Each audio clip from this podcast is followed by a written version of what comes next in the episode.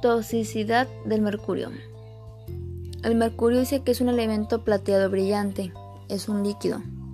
Ese mercurio se utiliza para muchas cosas, con tanto como el ser humano, eh, cosas, objetos, hasta los animales.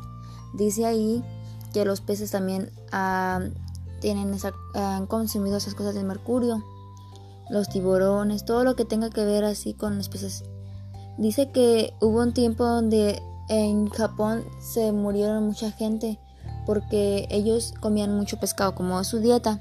Entonces una vez el océano se, se intoxicó, entonces porque los peces comen eso, porque su alimento creo que trae eso.